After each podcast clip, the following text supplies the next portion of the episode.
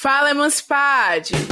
Eu sou Amanda Dias, consultora financeira, influenciadora digital, apresentadora desse podcast e estou aqui plena por estar tá falando com vocês porque essa é a realização de um sonho. Em nossa sociedade é muito comum associarmos sonhos a consumo, não é mesmo? Quem nunca quis ter aquele tênis que acendia a luz no calcanhar? Um carrinho de controle remoto? Uma casa da Barbie? Ou até um videogame. Crianças que cresceram vendo TV com certeza tiveram os mais variados desejos consumistas, incentivados pelas propagandas de brinquedos que passavam entre um desenho e outro. Até ver o menininho tentando hipnotizar a gente com o chocolate com nome de maquiagem, a gente viu. Só que os anos passaram, as pessoas cresceram e esses brinquedos vão ficando cada vez mais caros. E é aí que precisamos tomar as rédeas da situação para não continuar babando na frente da televisão entre um reality show e outro. Recentemente, o SPC e o portal Meu Bolso Feliz fizeram um estudo para descobrir os principais sonhos da população brasileira. Se liga nesse top 5. Fazer uma viagem para o exterior, fazer uma viagem nacional, comprar um carro, fazer uma viagem de fim de semana e fazer uma cirurgia plástica. Se pensarmos com calma, não é tão impossível assim de ser realizado, hein? Mesmo que no Brasil de hoje, o conceito de carro popular tenha acabado, né? Real é que sonhar é um ótimo motor para impulsionar sua organização, mesmo que os sonhos pareçam além da sua capacidade financeira. Organizar sua grana através de metas tangíveis e principalmente se visualizar alcançando cada uma delas pode te dar o gás necessário para um combo perfeito de organização e realização. E o melhor, sem passar vontade Afinal, o seu objetivo está logo ali. Quem faz essa mágica acontecer não é a fada madrinha, é você mesma. E no episódio de hoje você vai aprender que organização financeira é muito mais eficaz para realizar desejos do que o próprio gênio da lâmpada. Fala, fala, fala, fala, fala, fala Emancipade!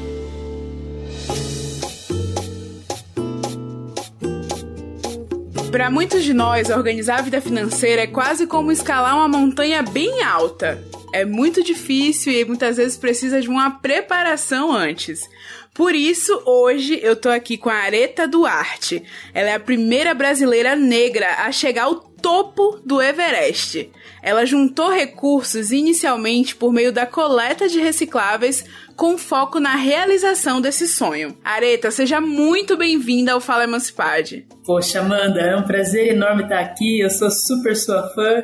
Então, estou me sentindo muito honrada por essa oportunidade de poder compartilhar a minha história de como é que eu alcancei esse topo de montanha que você bem mencionou. Muito bom. Ó, eu andei estudando algumas entrevistas suas e eu vi que você contou que passou quase dois anos se preparando para escalar o Monte Everest e fazer história. Conta pra gente como foi que surgiu esse sonho seu e quais foram os primeiros passos para tornar esse sonho realidade. Excelente. Eu comecei a pensar em escalar Everest somente em 2019, exatamente em dezembro. Eu já era guia de montanha já, já tinha ido a mais de sete países por conta da oportunidade profissional, escalando montanhas de altitude. No entanto, em dezembro de 2019, eu vi uma foto dessa montanha, a foto de uma parte dela, na verdade, a foto do Vale do Silêncio, e foi ali que me despertou uma vontade imensa de visitar mais alto do que o campo base do Everest. Mas eu fiquei com aquilo no meu imaginário sem muita firmeza, sem muita decisão de estar lá. Em março de 2020, eu tinha que estar no Nepal guiando um grupo de trekkers até o campo base do Everest, um lugar que eu já conhecia, até 5.300 metros de altitude, mas a viagem foi cancelada por conta da pandemia, as fronteiras tinham sido fechadas. Naquele dia eu deter, determinei, minha próxima ida ao Nepal será para ir mais alto do que o campo base, quero visitar o Vale do Silêncio que está a 6.400 metros de altitude e tentarei chegar no topo do Everest. O problema, Amanda, é que naquele momento eu já tinha sim a experiência física, experiência técnica e emocional para escalar esse, essa montanha. O que eu não tinha era o recurso financeiro para essa empreitada. Trata-se de um, de um dos investimentos mais altos em alta montanha. Estava bem distante da minha realidade. Uau! Um sonho de quase 400 mil reais, né? Importante dizer. E esse é um super desafio para as finanças. Como foi que você incluiu essa meta no seu orçamento? E quais foram as atitudes, Areta, que você precisou adotar para tornar esse sonho viável? Primeira coisa que eu fiz assim que eu determinei que eu ia alcançar esse objetivo foi planejar, foi organizar quais eram os recursos disponíveis para eu ativar, para eu trabalhar neles e fazer esse recurso financeiro chegar de forma lícita. Então eu reconheci que voltar a fazer algo que eu já tinha feito na infância um trabalho com reciclagem de materiais era importante, era evidente, eu voltei a fazer. Eu trabalhei por 13 meses com reciclagem de resíduos e isso significou um terço do recurso total necessário para essa empreitada. Os demais recursos eu alcancei através de bazar de roupas, bazar de móveis, leilão de equipamentos, leilão online, financiamento coletivo, participação de game show, Inovei bastante vendendo camisetas sustentáveis feitas de algodão orgânico e também tive a captação de patrocínio. Nossa, você empreendeu bastante, várias ações aí para conseguir realizar o seu sonho e isso inspira muito a gente. Porque muitas vezes falta esse, esse engajamento, ter uma meta clara, é o que eu sempre falo aqui. É muito importante, é o primeiro passo para a gente conseguir pensar em outras formas de mobilizar os nossos recursos, muitas vezes não recursos financeiros, mas as nossas relações, os nossos amigos, a nossa rede de contatos, as nossas ideias, ideias de outras pessoas, para a gente conseguir alavancar essa grana. E aí, agora que você citou todo esse passo a passo, eu queria saber de você quais foram os maiores desafios para você manter a sua determinação em juntar tanto dinheiro para sua viagem. Os maiores desafios foram organizar a agenda e manter essa meta na minha frente, na minha direção, é, por tanto tempo. Eu acabei seguindo essa jornada por aproximadamente 13 meses até eu conseguir embarcar ao Nepal manter a disciplina para treinar, manter a disciplina para trabalhar e alcançar o recurso financeiro, manter a disciplina de não comprar nada fútil. Eu passei um período de 13 meses sem consumir nada. Tudo que eu tinha de novo na, na casa é porque alguém me doava é, e o foco total em, em reter qualquer despesa, em evitar qualquer despesa e alcançar fazer com que qualquer recurso que estivesse entrando fosse amplificado, aumentasse, fosse duplicado minimamente. Então, o maior desafio foi realmente alcançar esse volume total, 400 mil reais, em tão pouco tempo, né? Me pareceu um objetivo bastante ambicioso. Foi alcançado ao final de 13 meses. Sim, muito, muito, muito incrível, assim, essa realização. E todo o sacrifício que foi feito, né?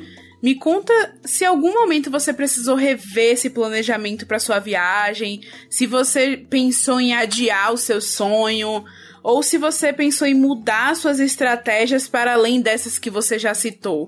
Porque eu imagino que deve ter sido bem difícil fazer tanto sacrifício por tanto tempo. Em algum momento você já pensou, você pensou assim, fraquejou em algum momento? Pensou em reajustar sua meta? Como foi isso? Por diversos momentos, Amanda, eu precisei reajustar é, o caminho. A meta eu tinha certeza Sim. de qual era, tinha certeza de que eu alcançaria, tinha certeza que estaria lá. Talvez fosse necessário é, restabelecer o prazo, talvez eu não alcançasse em 13 meses, talvez eu tivesse que ir na temporada seguinte, somente em 2022, ou posterior a essa, caso eu não conseguisse o recurso total, eu definitivamente só embarcaria ao Nepal rumo a essa expedição se eu tivesse com todo o dinheiro, com toda a grana garantida. Eu não queria embarcar para eh, essa expedição deixando dívida para os meus familiares, por exemplo. Eu, acho, eu entendia que era um sonho sim, um objetivo grande sim, mas era meu e eu não poderia é, deixar esse, esse desafio de pagar as contas para outra pessoa.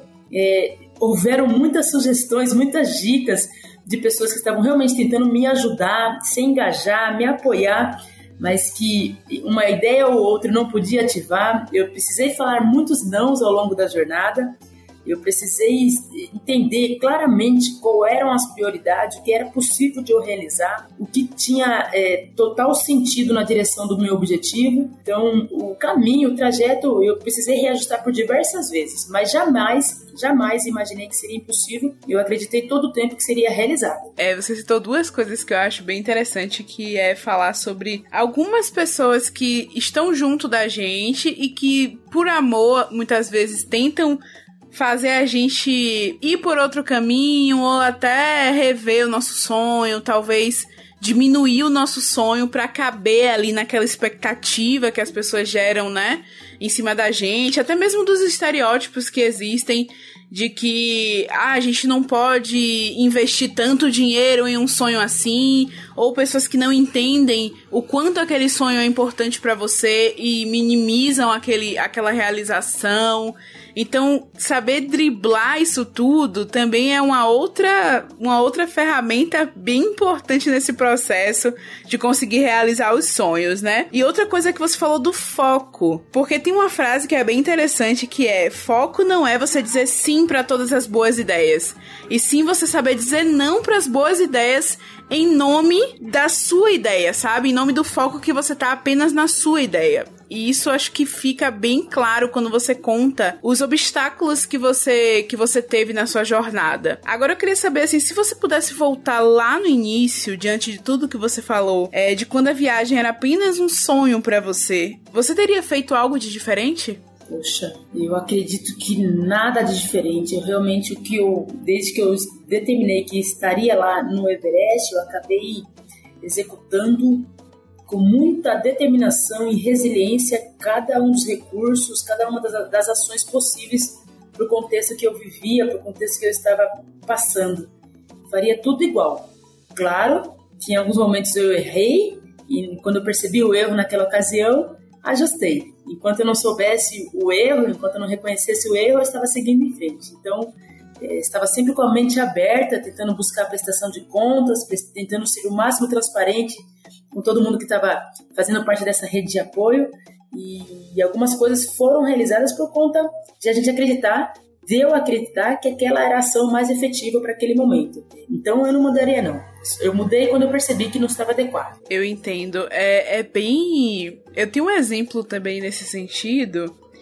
Que foi quando eu comecei a empreender. Eu tinha. Eu, eu comecei a perceber que aquilo era um sonho para mim né? Que aquilo era de fato a profissão que eu havia sonhado e que nunca se concretizava, né? Porque apesar de trabalhar já com a coisa que eu gostava, que é trabalhar com produção de conteúdo, com internet, com comunicação, ainda não era a realização dos meus sonhos. Eu ainda queria ajudar as pessoas com esse conhecimento sobre finanças, mas o conselho que todo mundo ao meu redor me dava era para fazer concurso fazer concurso. Só que por um momento, depois de tantas pessoas falarem, você acaba às vezes até saindo um pouco do, do seu rumo e tentando esse outro caminho, né? Mas como você falou, assim que eu vi que não era o caminho para mim de fato, assim que eu tentei e vi que não funcionava, focar naquilo que estava claro para mim, na meta que eu tinha clara na minha cabeça, deu muito mais resultado do que tentar mudar o caminho para agradar as outras pessoas. Exatamente. E eu tenho a impressão, Amanda, que a gente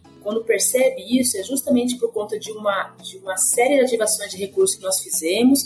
Gente, eu, eu, pelo menos, acabei buscando muito do autoconhecimento, do desenvolvimento pessoal e entender, eu, enquanto ser vivente, qual era a minha missão aqui, enquanto peça desse quebra-cabeça social. Quando eu reconheci que a minha atitude, que a minha transformação, que o alcance do meu objetivo também iria reverberar e gerar resultados coletivos, e aquilo estava fazendo cada vez mais sentido. O esforço estava gigante, sim, foi enorme, a ponto de, gente, de eu ficar com o cabelo ressecado, a pele ressecada, aparência de total esgotamento, mas eu entendia que a minha meta, o meu propósito estava claríssimo.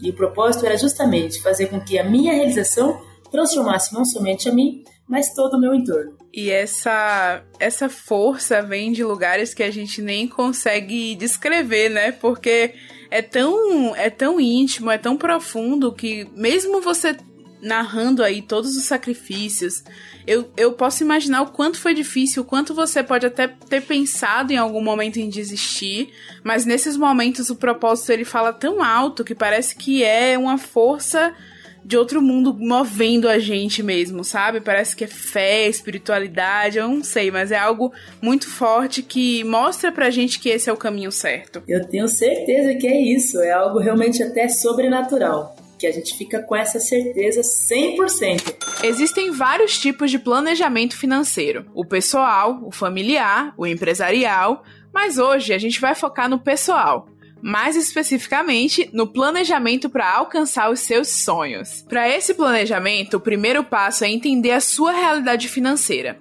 Você precisa definir despesas, receitas e objetivos. Para isso, anote tudo que recebe e tudo que você gasta. Depois, defina prioridades. Quais são os gastos essenciais, aqueles que você não pode viver sem? E os fundamentais, aquele que você pode negociar ou reduzir?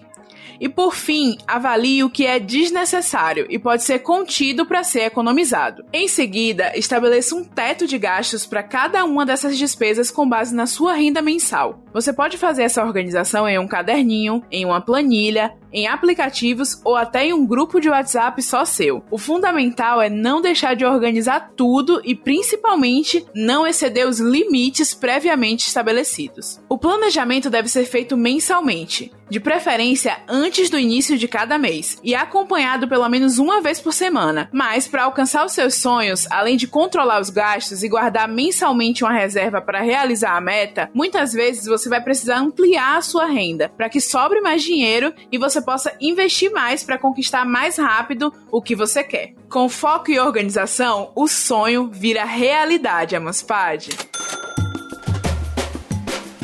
Falando em sonhos, um dos meus maiores sonhos é que vocês possam evoluir na sua jornada de emancipação financeira. É por isso que eu tô aqui. Mas para isso acontecer, além de você se organizar e mudar seu comportamento, você também não pode perder nenhum episódio do nosso podcast. Por isso, não deixe de assinar, seguir e favoritar o Fala Emancipade na sua plataforma de áudio preferida. E também não deixe de me acompanhar nas redes sociais. É só procurar por arroba Grana Preta Oficial que tem muito mais conteúdo para vocês. Bom, eu queria saber assim, o que, que você tirou de aprendizado de todo esse processo de preparação, de vivência do seu sonho e até eu queria que você dissesse assim quais foram as mudanças que você viu no seu entorno a partir da realização desse sonho. Legal, eu acho que aprendi muitas coisas, não somente nessa primeira fase de jornada Everest, eu, eu digo até que vivi três Everest, eu venho vivendo três Everest, que foi um pré expedição. O outro Everest foi a expedição propriamente dita. Fiquei 54 dias na montanha, tendo chegado no topo no dia 23 de maio de 2021. Retornei ao Brasil no dia 4 e tenho vivido um terceiro Everest agora, né? Que não é o literal, mas é esse do meu sonho grande. Escalar o Everest significou para mim o primeiro passo do meu sonho grande, que é esse de transformação social ambiental. E eu me descobri tendo um poder que eu tenho chamado de poder interno bruto, Amanda. Que, na minha que opinião, é um, é um poder que não é exclusivo meu, é um PIB que todo mundo tem.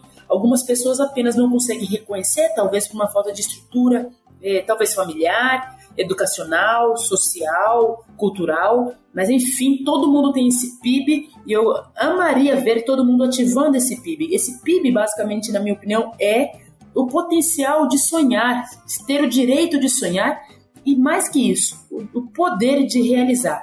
Então, essa descoberta eu tive ao longo da minha vida, não foi nem direcionado especificamente ao Everest, mas de fato eu entendi que qualquer pessoa pode realizar grandes objetivos. Quando a gente não enxerga que, como realizar, a gente tem que buscar esses recursos, porque de algum modo as respostas chegarão. É, eu percebo que eu cresci muito em autoconhecimento, me desenvolvi muito diante de todos esses desafios.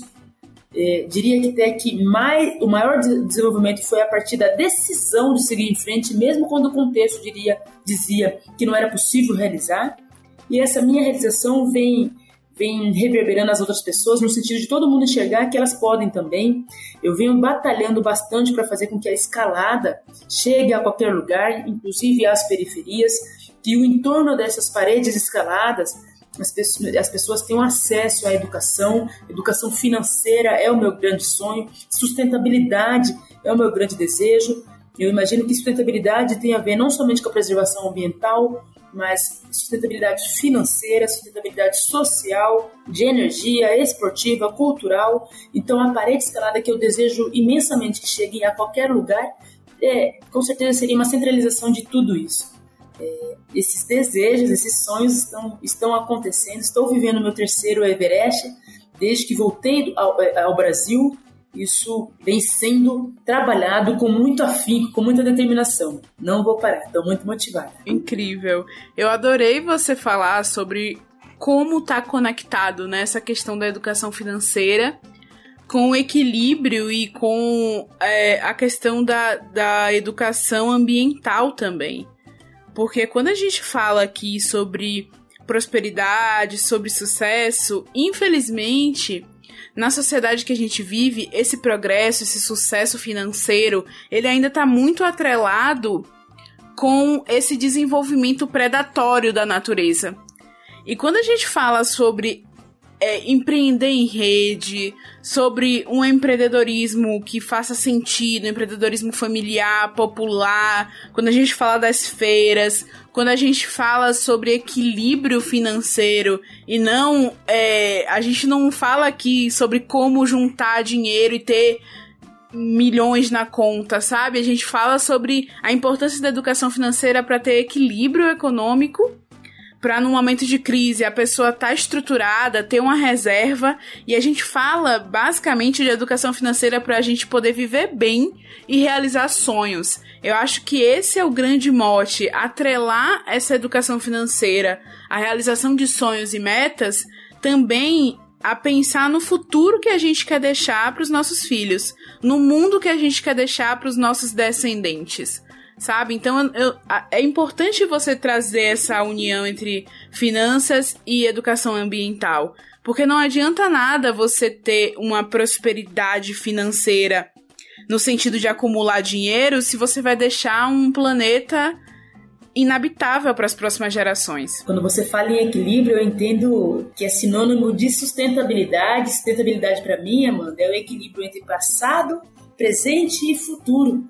As nossas atitudes passadas estão refletindo sobre, sobre o nosso presente e o que a gente está fazendo agora vai realmente refletir sobre o futuro, inclusive não somente o nosso futuro, mas das próximas gerações. Então, é fundamental ter essa conscientização e ter atitudes mais assertivas para garantir esse futuro aí. Exatamente. Agora eu queria que você dissesse assim para as pessoas que estão nos ouvindo e que têm sonhos, que à primeira vista esses sonhos podem até parecer impossíveis de realizar. Mas eu queria que você deixasse um conselho para essas pessoas, um recado. À primeira vista pode parecer impossível, a gente vai ouvir muitas pessoas dizendo que é improvável realmente de ser realizado, mas de fato não há sonho impossível.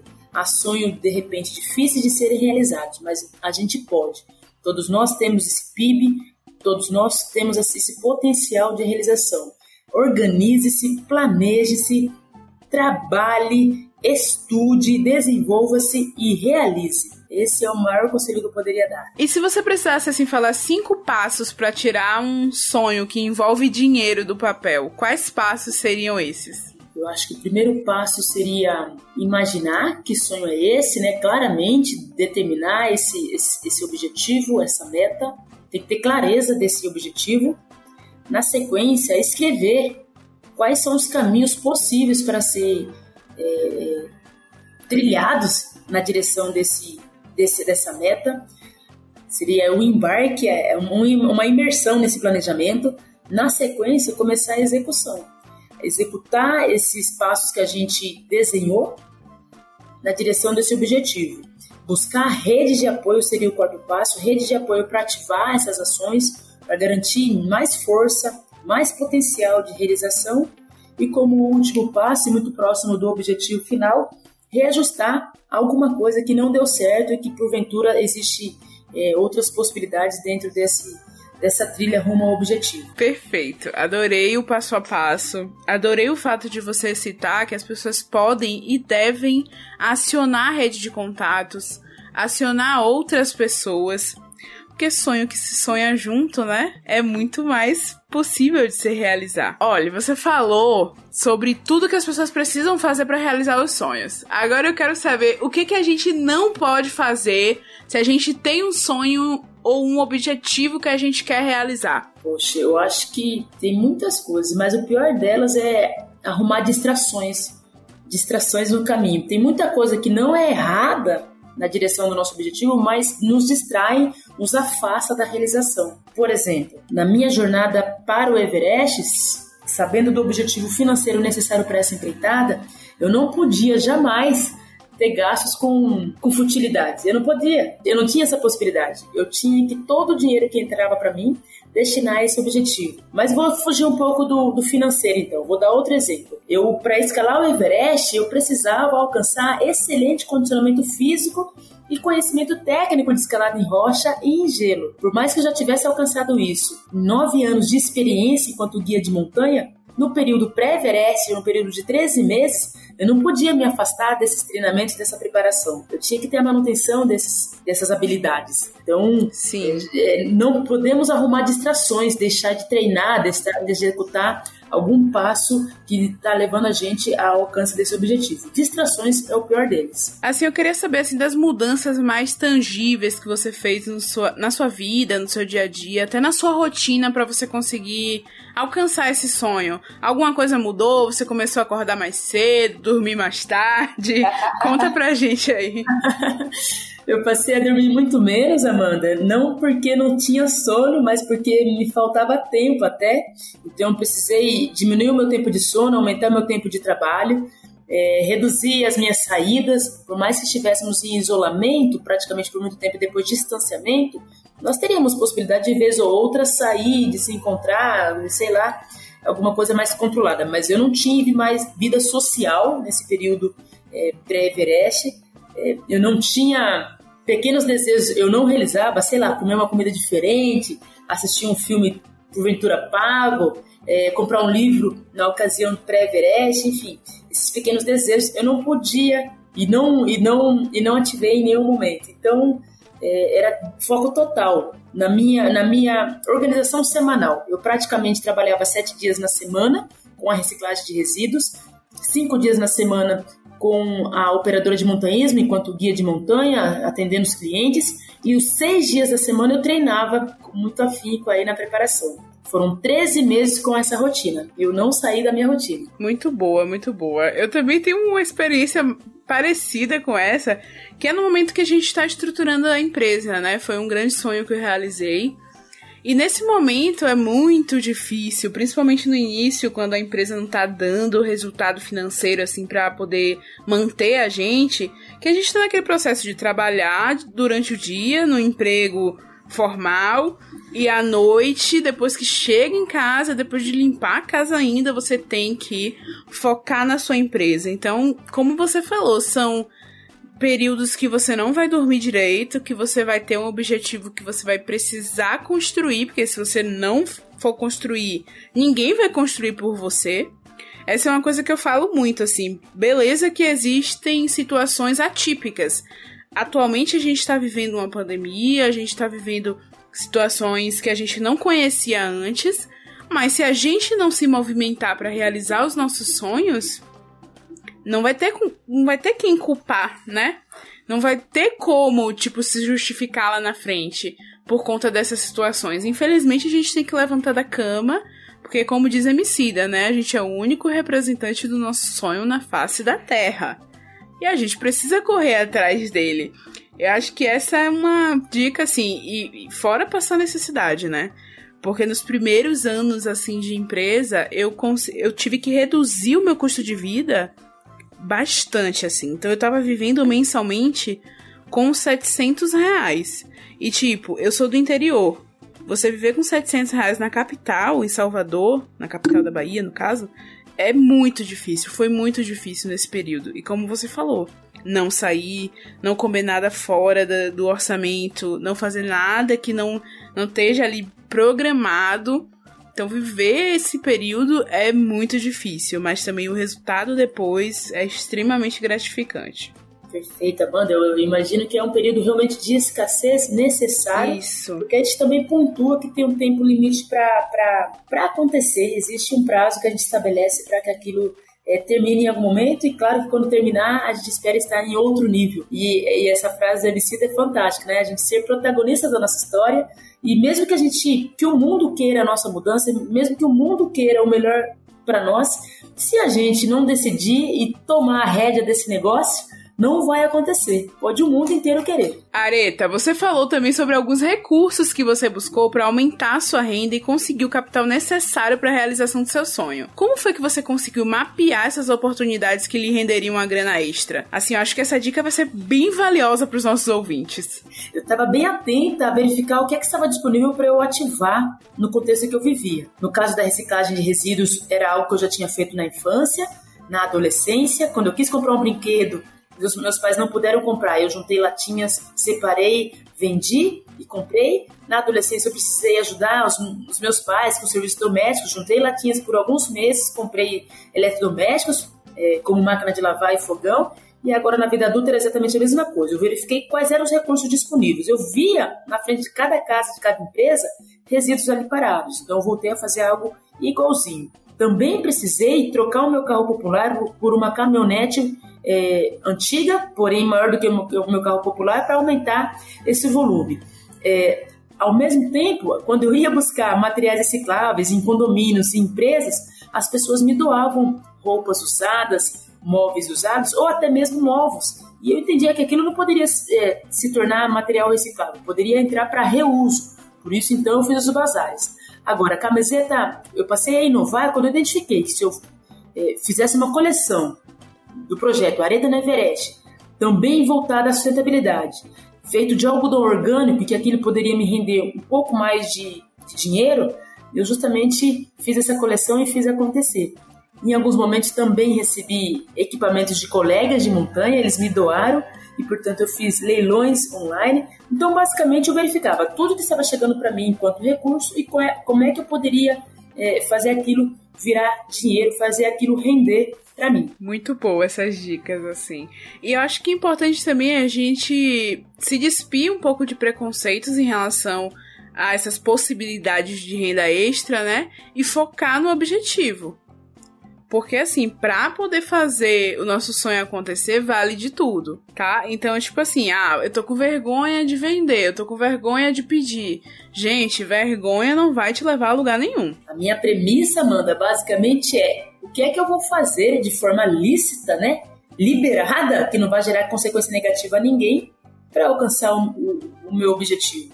Se eu não gerar consequência a ninguém, tá tudo bem, vou em frente. Areta, agora me conta uma coisa. Dizem que os sonhos dão sentido à vida. E eu quero saber se você já começou a se planejar para a realização de outro grande objetivo. já comecei sim. Do ponto de vista de montanha, o meu grande objetivo próximo seria escalar o Denali, é uma montanha extremamente exigente do ponto de vista físico, fica ali no Alasca, na América do Norte. Eu tenho data para realizar, data prevista para realizar, que será junho de 2022.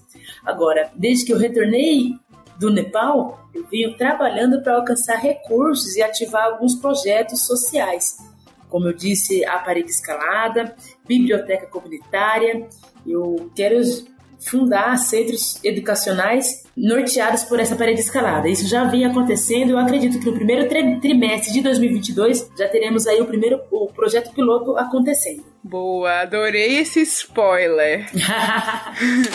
Você sabia que o simples hábito de colocar os sonhos e metas em um papel ajuda muito na realização desses objetivos? Esse simples ato ajuda a trazer mais clareza do que é preciso para alcançar suas metas. É por isso que hoje eu trouxe um guia para te auxiliar na realização dos seus sonhos, tangibilizando o que você precisa fazer para atingi-los. Vem comigo. Primeiro, seja específico.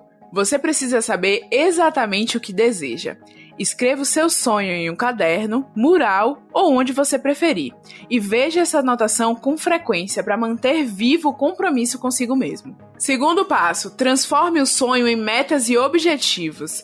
Você pode dividir o sonho em metas menores e colocar um prazo para realizá-las. Uma estratégia é usar a metodologia SMART.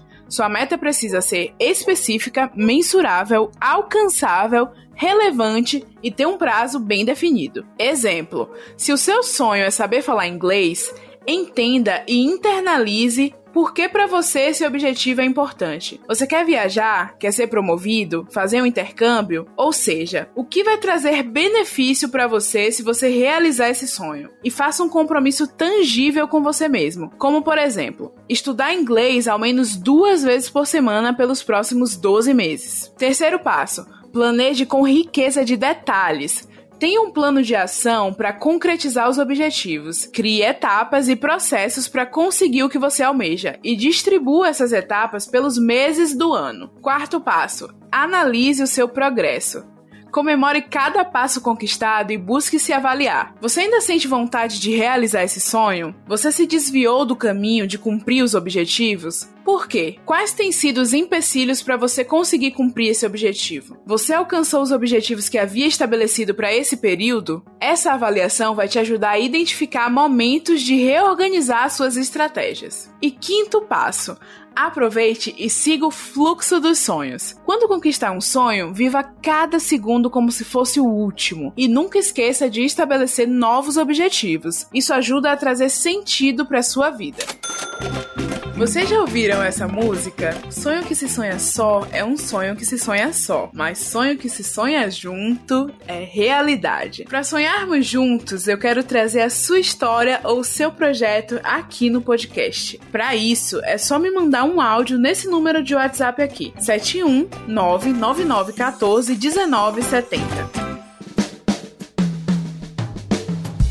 Areta, agora para finalizar, deixa pra gente suas redes sociais, onde é que a gente pode te encontrar e um recado final para os nossos ouvintes. Maravilha. É, é, muito fácil me encontrar em Facebook, Instagram, LinkedIn, através do meu nome, Areta com TH, underline Duarte. Areta, underline Duarte. E lá é bem interessante que as pessoas vão saber não somente desses projetos individuais, pessoais, mas também os projetos profissionais sobre montanhismo.